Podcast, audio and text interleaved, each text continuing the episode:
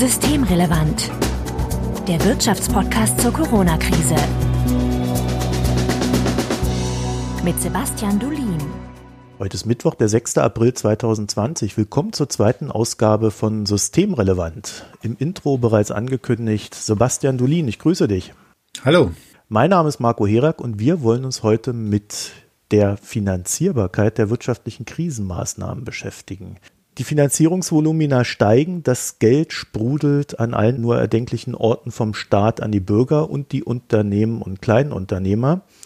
Da kann einem schon ganz schwindelig werden. Es verwundert vermutlich niemanden, dass nun auch die Frage auftaucht, schaffen wir das? Also können wir uns das leisten? Und wenn wir uns das leisten können, wer bezahlt das eigentlich?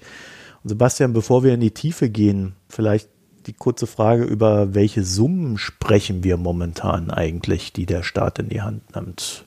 Also wie hoch ist der Einsatz? Ja, es ist nicht ganz klar, wie hoch die Summen sind, die der Staat jetzt hier in die Hand nimmt. Und zumal das ja unterschiedliche Kategorien sind. Wir haben einmal Ausgaben, also die Zuschüsse an die Solo-Selbstständigen, die bekommt der Staat so nicht zurück. Und dann haben wir so Dinge wie Garantien für Kredite, die Banken vergeben.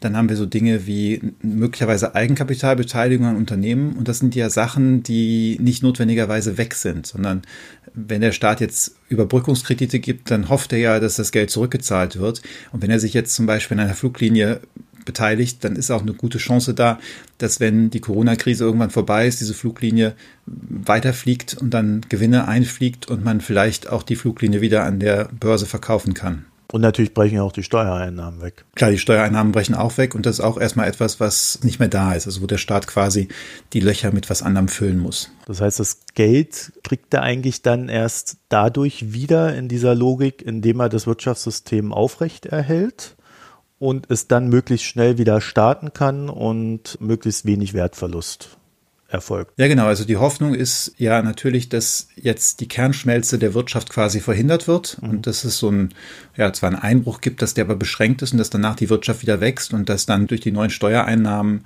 eben der Staat wieder Geld einsammeln kann und dass er dann vielleicht auch die Unternehmen, an denen er sich beteiligt hat, wieder verkaufen kann und dass da am Ende deshalb dieser Schaden dann auch relativ gering bleibt. Deine Frage zurückzukommen, wir haben schon so gewisse Anhaltspunkte, wie viel Geld jetzt für welche der Töpfe in die Hand genommen wird. Also wir wissen, dass der Bund einen Nachtragshaushalt von 156 Milliarden Euro verabschiedet hat. Und das ist üblicherweise schon Geld, was dann oder wo geplant wird, dass es ausgegeben wird. In diesem Nachtragshaushalt ist noch nicht genau festgelegt, wofür jetzt jeder einzelne Euro ausgegeben wird. Aber das ist so eine Größenordnung, die jetzt die Bundesregierung ausgeben kann. Und darüber hinaus hat sie ja diesen Wirtschaftsstabilisierungsfonds eingerichtet, der auch Garantien ausgeben kann. Da sind 100 Milliarden Eigenkapital geplant oder Eigenkapitalbeteiligung und 400 Milliarden an Garantien. Und darüber hinaus haben wir noch die KfW-Programme. Also die KfW ist ja unsere staatliche Entwicklungsbank sozusagen. Und da hat der Bund auch Garantien übernommen oder Bürgschaften übernommen für diese KfW-Kredite. Und das heißt, wenn die ausfallen, dann fällt das auch auf den Bund zurück. Und äh, da geht es auch nochmal um, das glaube ich nicht begrenzt, ein paar hundert Milliarden am Ende von denen aber vermutlich nicht alle ausfallen werden, sondern da wird es einen gewissen Überlebensprozentsatz geben. Ja, es ist ein bisschen selbsterfüllend. Wenn jetzt genug gemacht wird, um die Kernschmelze zu verhindern, dann kommt mehr zurück. Und wenn man jetzt irgendwie zwischendurch kalte Füße bekommt und dann vielleicht den Geldhahn zudreht, dann ist die Chance größer, dass auch von den Sachen, die man vorher angestoßen hat, weniger wieder zurückkommt. Okay, das heißt, das ist dann auch die Begründung für die, für die Kraft, die in diesen Maßnahmen steckt und die man da jetzt sofort reingeballert hat. Heißt dann aber auch, wir müssen das, wenn das jetzt etwas länger dauern sollte als April, müssen wir vielleicht dann doch auch mehr in die Hand nehmen. Also ich gehe ganz stark davon aus, dass wir jetzt noch nicht am Ende dessen sind, was da ausgegeben werden muss. Wir haben jetzt stabilisiert, aber im Grunde müssen wir möglicherweise hinterher die Wirtschaft auch wieder in Fahrt bringen und da braucht man wahrscheinlich noch mal ein Konjunkturprogramm irgendwann und das ist noch nicht vollständig in diesen Zahlen drin. Ah, okay, also du meinst, selbst wenn es jetzt in einer gewissen Geschwindigkeit oder Schnelligkeit ein Ende findet, müssen wir dann nochmal zusätzlich Geld aufnehmen. Ja, also wir, wir sagen immer, es sind drei Dinge, die man hier tun muss. Also ich muss zuerst verhindern, dass die Unternehmen pleite gehen, weil wenn sie pleite gehen, mhm. dann sind erstmal Strukturen kaputt und Menschen werden arbeitslos. Als zweites muss ich so die Erwartung für die Zukunft stabilisieren bei den Unternehmen damit sie eben damit rechnen, dass dann der Absatz sich auch wieder erholt. Und drittens, äh, auf dem Weg dahin gehen ja Einkommen verloren. Das heißt, das sind Menschen, die waren jetzt auf Kurzarbeit, Die haben dann irgendwie 40 Prozent ihres Einkommens eine Zeit lang nicht bekommen und die werden sich danach mit größeren Käufen zurückhalten. Also die werden vielleicht den Kauf des neuen Autos aufschieben oder die werden einen Urlaub ausfallen lassen und das ist alles Nachfrage, die dann fehlt. Und um äh, das auszugleichen, werden wir da wahrscheinlich nochmal ein Konjunkturpaket am Ende brauchen. Da kommt natürlich jetzt dazu, dass wir so Rückkopplungseffekte international haben. Also China läuft jetzt wieder langsam an, da haben wir ganz gute Zahlen. Aber der chinesischen Wirtschaft wird es wahrscheinlich nicht gut gehen, wenn dann plötzlich die Amerikaner und die Europäer da nichts mehr bestellen. Dann ist so die Gefahr, dass da noch so, ein, so, ein, so eine Rückkopplung kommt. Und um das zu verhindern, brauchen wir eigentlich nochmal Konjunkturprogramme dann. Also dazu muss man auch sagen, die Chinesen fangen jetzt gerade an mit ihren Konjunkturmaßnahmen, wissen aber natürlich auch, dass sie in diese Phase hineinlaufen, wo sie zwar wieder ihre Wirtschaft hochfahren, wo dann aber die Nachfrage aus dem Ausland natürlich auch ausbleibt. Mhm. Und wir sehen auch leider in China schon, dass zwar die ersten Lockerungsmaßnahmen getroffen worden sind, aber die auch gerade schon wieder zurückgefahren werden. Also ich glaube, ich habe es letzte Woche schon gesagt, Kinos werden wieder dicht gemacht. Also da ist auch noch gar nicht so ganz klar, wie lange das am Ende dauern wird. Dann haben wir jetzt irgendwie so eine Diskussion bekommen. Sie ist an mehreren Orten aufgeploppt, aber äh, ich würde mal ein Beispiel rausgreifen. Der Historiker Heinrich August Winkler hat im Tagesspiegel einen, naja, ich würde mal sagen, einen Meinungstext geschrieben und hat da auch nicht an Superlativen gespart, was so die Zukunft betrifft und auch die Finanzierung des Ganzen. ich glaube, der Kern ist, dass es um Solidarität geht. Der Text ist da aber ein bisschen diffus.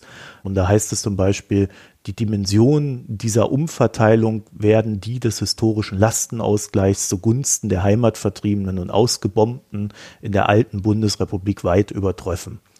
Und womöglich würden die Summen gar die Größe der deutschen Einheit überschreiten, die wir jetzt in die Hand nehmen müssen. Ihm geht es da auch irgendwo darum, naja, äh, dass das Geld irgendwo herkommen muss. Aber er bleibt da so ein bisschen im Wagen. Sebastian, du hast dich ja letzte Woche schon ein bisschen skeptisch über den Begriff Kriegsökonomie geäußert und irgendwie hatte ich so den Eindruck, ja, diese historischen Vergleiche, ich glaube, man sucht jetzt irgendwie nach etwas, was man greifen kann. Ne? Aber kann man das so vergleichen? Also ist die Vergangenheit da ein Leitfaden? Klar, man kann immer aus der Vergangenheit lernen, aber ich glaube, jetzt den Lastenausgleich nach dem Zweiten Weltkrieg ranzuziehen, das geht an der Dimension völlig vorbei. Also äh, erstmal muss man sich mal angucken, was der Zweite Weltkrieg mit Deutschland gemacht hat damals. Da sind Millionen Menschen ums Leben gekommen, Millionen Arbeitskräfte ums Leben gekommen. Deutschland hat einen Großteil der Fläche verloren, und nicht einen Großteil, aber doch einen sehr beträchtlichen Teil der Fläche verloren. Die Städte waren zerbombt, die Fabriken waren zerbombt. Nach dem Zweiten Weltkrieg waren auf 40 oder 50 Millionen Einwohner in der Bundesrepublik, da waren acht Millionen Flüchtlinge, die aus anderen Gebieten kamen, die alles verloren hatten. Und dann hat man mit diesem Lastenausgleich eine Vermögensabgabe eingeführt. 50 Prozent des Vermögens ist ziemlich viel. Das konnte über 30 Jahre bezahlt werden und hat damit eben quasi die Leute entschädigt, die zum Beispiel ihre Häuser in Ostpreußen verloren hatten. Das ist allein von der Dimension, was da passiert ist, das mit jetzt mit der Corona-Krise gleichzusetzen, halte ich für völlig unverhältnismäßig. Und auch um nochmal über die Summen zu reden. Ich meine, diese Milliardensummen sind ja etwas, wo, wo viele Leute nicht so richtig was mit anfangen können. Aber lass uns mal auf diesen Nachtragshaushalt eingehen. Diese 156 Milliarden, das ist schon ziemlich viel.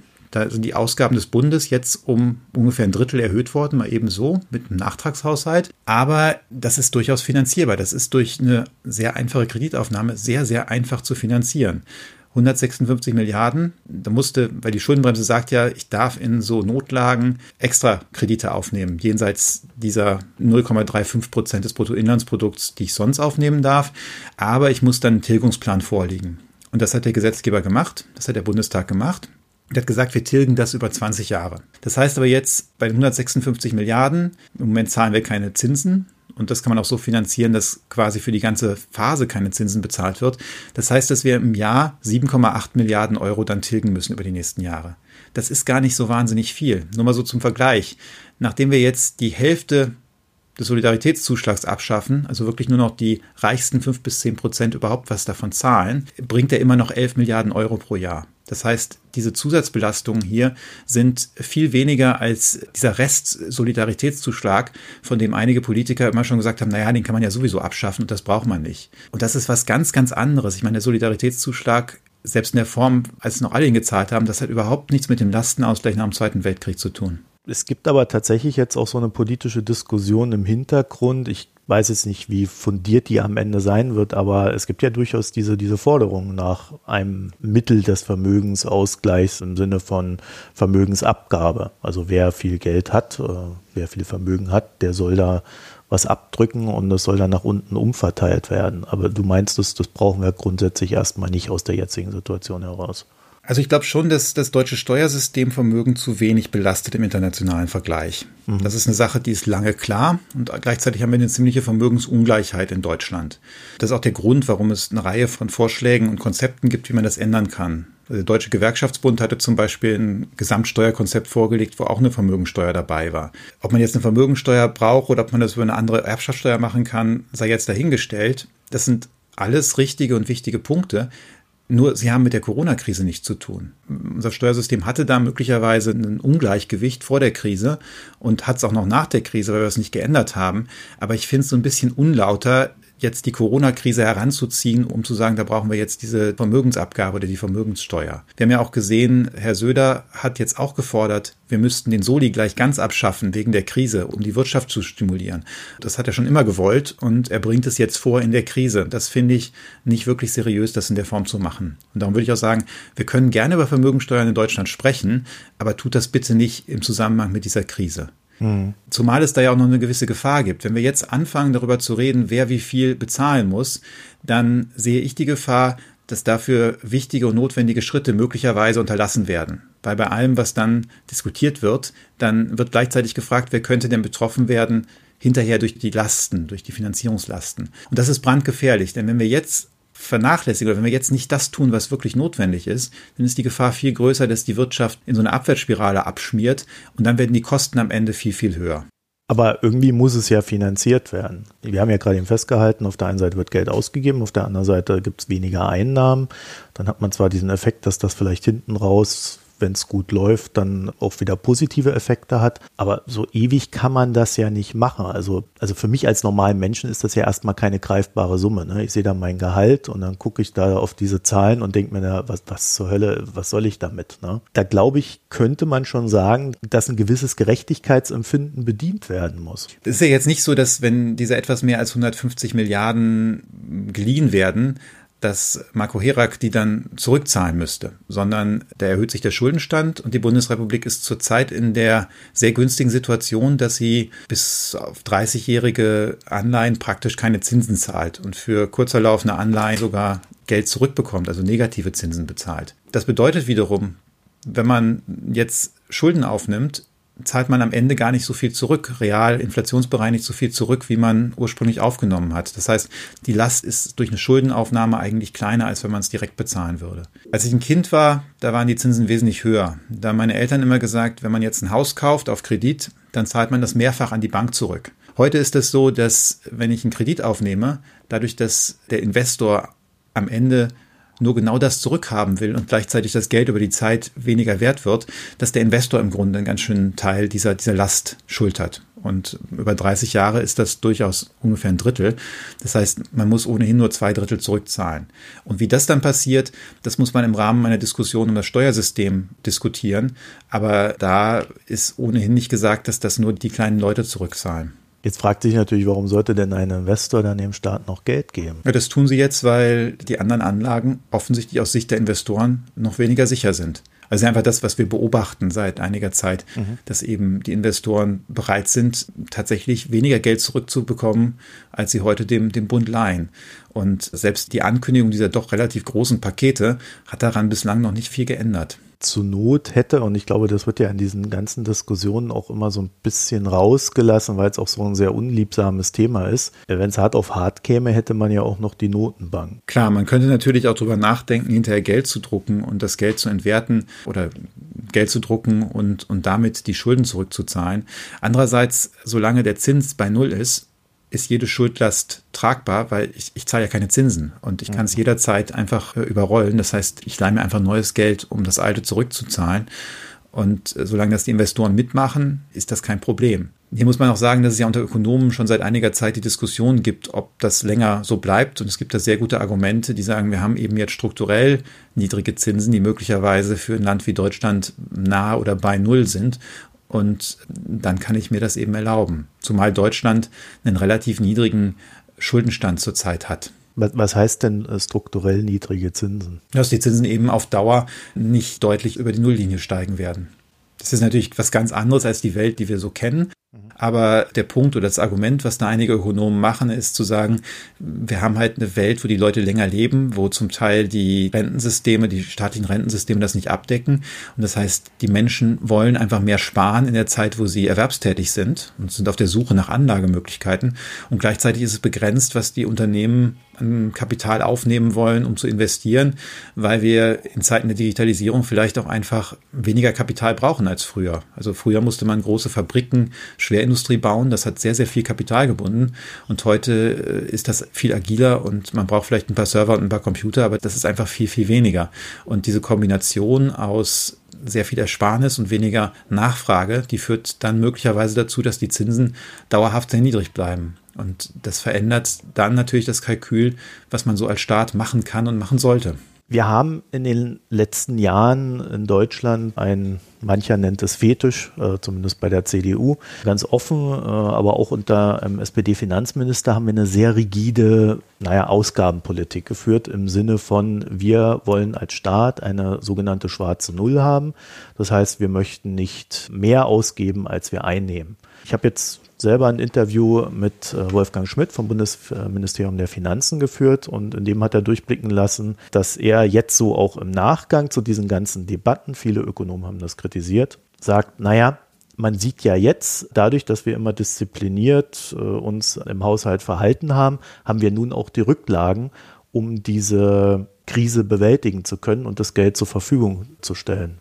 Würdest du dem zustimmen? Da gibt es tatsächlich Leute, die sagen, jetzt seht ihr, wie super das war, dass wir die schwarze Null immer eingehalten haben und dass wir nicht darauf gehört haben, was einige gefordert haben, wir ja auch, mehr Kredite aufzunehmen für mehr Investitionen, um das Wachstum anzukurbeln. Auf den ersten Blick scheint das plausibel. Ich halte es aber nicht für ein wirklich vollständiges Argument. Weil wenn man sich anguckt, wodurch über die letzten Jahre über die letzten zehn Jahre der Schuldenstand wieder gefallen ist in Deutschland, dann war das nicht so viel die Politik, die Schulden zurückgezahlt hat, weil die schwarze Null bedeutet ja nicht nur, dass ich die Schuldenbremse einhalte, sondern dass ich darüber hinaus noch jedes Jahr einen kleinen Überschuss mache, um die Schulden zurückzuzahlen.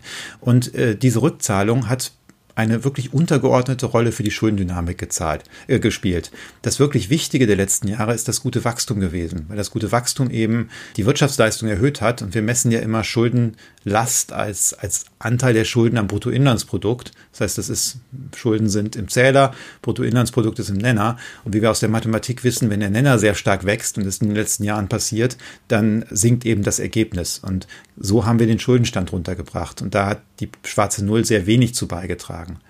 Man könnte sogar argumentieren, und das ist ja immer was, was auch zum Beispiel Michael Hüter vom Institut der deutschen Wirtschaft oder Tom Krebs mit mir zusammen gefordert haben, zu sagen, Investitionen fördern das Wachstum und eigentlich sind die Investitionen, die bringen sogar mehr ein, als was man an Schuldendienst zahlen muss. Das heißt, wenn ich solche Investitionen mache, auch mit Schuldenfinanzierung, dann habe ich am Ende noch, noch mehr Wirtschaftswachstum und hätte den Schuldenstand sogar vielleicht noch stärker runtergebracht. Von daher, diese Politik jetzt so hoch zu halten, das halte ich für eine nachträgliche Verklärung von etwas, was wirklich ökonomisch keine richtige Rechtfertigung hat. Ich würde das mal so stehen lassen an der Stelle und das um die Frage ergänzen. Wir haben diese schwarze Null ja auch dadurch erreicht, hast du ja gerade eben gesagt, dadurch, dass wir Investitionen nicht getätigt haben. Diese, diese nicht getätigten Investitionen haben ja nicht nur dazu geführt, dass Dinge nicht gebaut worden sind, sondern auch, dass Dinge nicht saniert worden sind.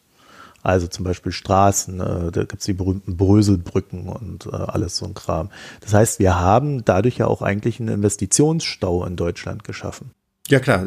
In der Logik des Finanzministeriums könnte man jetzt sagen, ja, das sind alles Sachen, die regeln wir jetzt äh, nach der Krise, dann haben wir gleich unser nächstes Konjunkturprogramm. Ja, das kann man natürlich, könnte man natürlich so argumentieren. Zurzeit haben wir mit, und ich fände das auch richtig und gut, wenn man jetzt Investitionen anstoßen und planen würde.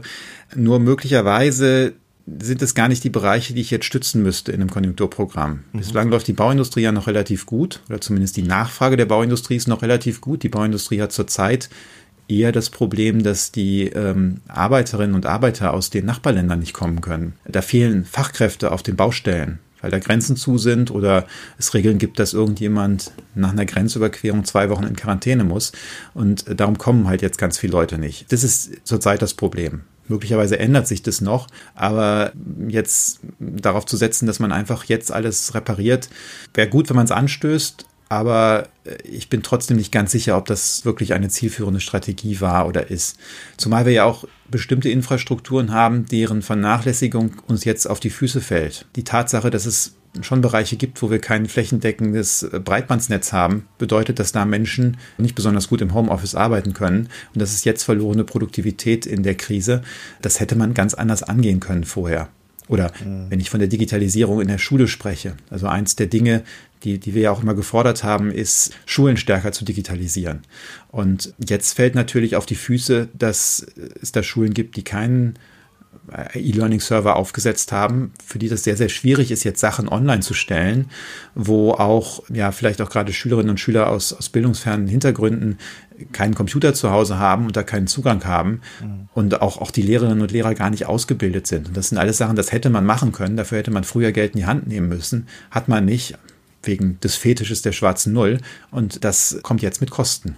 Ich glaube, rein ökonomisch betrachtet sind ja Investitionen in Bildung somit das ja, einträglichste, was man machen kann, oder? Ja, ja, das, da gibt's da gibt's halt Schätzungen, die, das wirklich acht bis zehn Prozent fiskalische Rendite auf solche Ausgaben werden da oft vorgerechnet. Das heißt, der Staat würde über die, die Laufzeit oder der Nutzen dieser Bildungsinvestition, also quasi über die Laufzeit der Person, in die da investiert worden ist, acht bis zehn Prozent Rendite über höhere Steuereinnahmen einnehmen während die Finanzierung zurzeit, wie gesagt, 0% kostet. Das ist natürlich schon, wenn man das unterlässt, das trägt nicht unbedingt zur Nachhaltigkeit der Staatstätigkeit bei. Jetzt hast du ja schon zwei Felder genannt, wo der Staat hin investieren sollte. Was würde dir denn da noch vorschweben? Also wir brauchen ganz viel Investitionen auch in Transformation. Also das ist auch sehr wichtig, wenn wir jetzt demnächst über ein Konjunkturprogramm mehr im Detail sprechen, das eben auch transformativ sein soll. Also es reicht einfach nicht mehr jetzt bestehende Anlagen also eine alte Ölheizung durch eine neue Ölheizung zu ersetzen, sondern wir müssen eben gucken, wie können wir diese, die Ausgaben dann nutzen, um uns auch auf die Klimawende vorzubereiten. Da gibt es ganz viele Dinge. Man müsste investieren in bestimmte Netze, also nicht nur Stromnetze, sondern auch Wasserstoffnetze. Man kann überlegen, wie man noch stärker in, auch in die Produktion von erneuerbaren Energien investiert. Da ist ja zuletzt gerade mit der Windenergie einiges schiefgelaufen könnte auch überlegen, ob man stärker noch in Infrastruktur, öffentlicher Personennahverkehr, Bahnverkehr und solche Sachen geht. Also im Grunde, was man jetzt schon machen könnte, ist das Investitionsprogramm, was wir auch lange gefordert haben, zusammen mit dem Institut der deutschen Wirtschaft von äh, rund 460 Milliarden Euro für die nächsten zehn Jahre, dass man das jetzt ankündigt und durchaus auch schon Ausschreibungen startet und guckt, dass man damit die Auftragsbücher der Unternehmen auffüllen kann. Jetzt ganz konkret beim öffentlichen Personennahverkehr wäre es sinnvoll, jetzt in Elektrobusse zum Beispiel zu gehen und zu sagen, wir, wir, legen da ein Programm auf. Es gibt da Hersteller in Deutschland, die das anbieten. Die hätten dann volle Auftragsbücher und würden wahrscheinlich auch Maschinen in die Richtung kaufen. Und all das könnten gute Schritte sein. Hm. Damit würde man ja dann auch wiederum den Banken erleichtern, den Unternehmen, die ja vielleicht momentan noch ein bisschen angeschlagen sind, auch diese Kredite zur Verfügung zu stellen, um dann diese Maßnahmen recht schnell umsetzen zu können, sobald das möglich ist. Ne? Hm, klar, ich meine, das ist ja zurzeit eins der Probleme, dass wir lesen davon, dass die Banken, die Hausbanken nicht unbedingt die Kredite austeilen in dem Umfang, wie sich das die Regierung gerne wünschte. Und das liegt zum Teil daran, dass da einfach Unternehmen sind, deren Zukunft sehr, sehr ungewiss ist und die, die einfach zurzeit vielleicht auch nicht ausreichend Aufträge haben. Und aus Sicht der Banken ist es völlig richtig, da vorsichtig zu sein. Und das ist übrigens auch, was ja auch die Aufsichtsbehörden von den Banken in den letzten Jahren gefordert haben, dass wenn, wenn es da wackelig ist, dass sie vielleicht ein bisschen vorsichtiger sind, um eben so eine Bankenkrise zu verhindern. Und wenn man es jetzt schafft, diese Unternehmen durch neue Aufträge zu stützen, dann hilft es auch den Banken, erstens da Kredite zu geben, aber auch Verluste zu vermeiden und somit die Wahrscheinlichkeit zu senken, dass wir auch noch Probleme im Bankensektor obendrauf bekommen. Wenn wir über so eine Programme sprechen, die ja notwendig sind, die auch in die Zukunft unseres Landes investieren, ist dann nicht auch immer das Problem, wie jetzt auch zum Beispiel bei den Rettungsmaßnahmen, dass man, kann man das überhaupt vermeiden, dass jemand da dann wieder so gewisse Mitnahmeeffekte für sich entdeckt und, naja, uns vielleicht über den Tisch zieht und äh, von den ganzen Investitionen, die dann gemacht werden, verschwinden dann halt mal wieder 20, 30 Prozent in irgendwelche schwarzen Löcher. Also ich glaube, bei den Investitionen kann man diese Mitnahmeeffekte relativ gut kontrollieren. Da haben wir auch Erfahrung mit, gerade wenn man das ein bisschen mit Vorlauf plant. Wo das zurzeit sehr viel schwieriger ist, sind all diese Hilfsprogramme. denn äh, da geht es jetzt wahnsinnig schnell. Da werden zum Beispiel bei den ganzen Kurzarbeitsanträgen, da werden Überstunden in den Behörden gefahren, da werden die Unterlagen natürlich nicht mehr so genau geprüft, da wird auch am Samstag gearbeitet, was, was sonst da nicht üblich ist, da wird Schichtbetrieb gemacht. Und da ist schon die Gefahr, dass Unternehmen einfach, denen es auch gut geht, das, das im Grunde mitnehmen. Zum Beispiel gibt es so Fälle, wo erzählt wird, dass der Träger von der Kita, die Kita bekommt das Geld vom Land für die Betreuung der Kinder. Die Kinder sind jetzt im Moment nicht in der Kita, dass dann eine Kita anfängt und die eigenen Beschäftigten in Kurzarbeit schickt.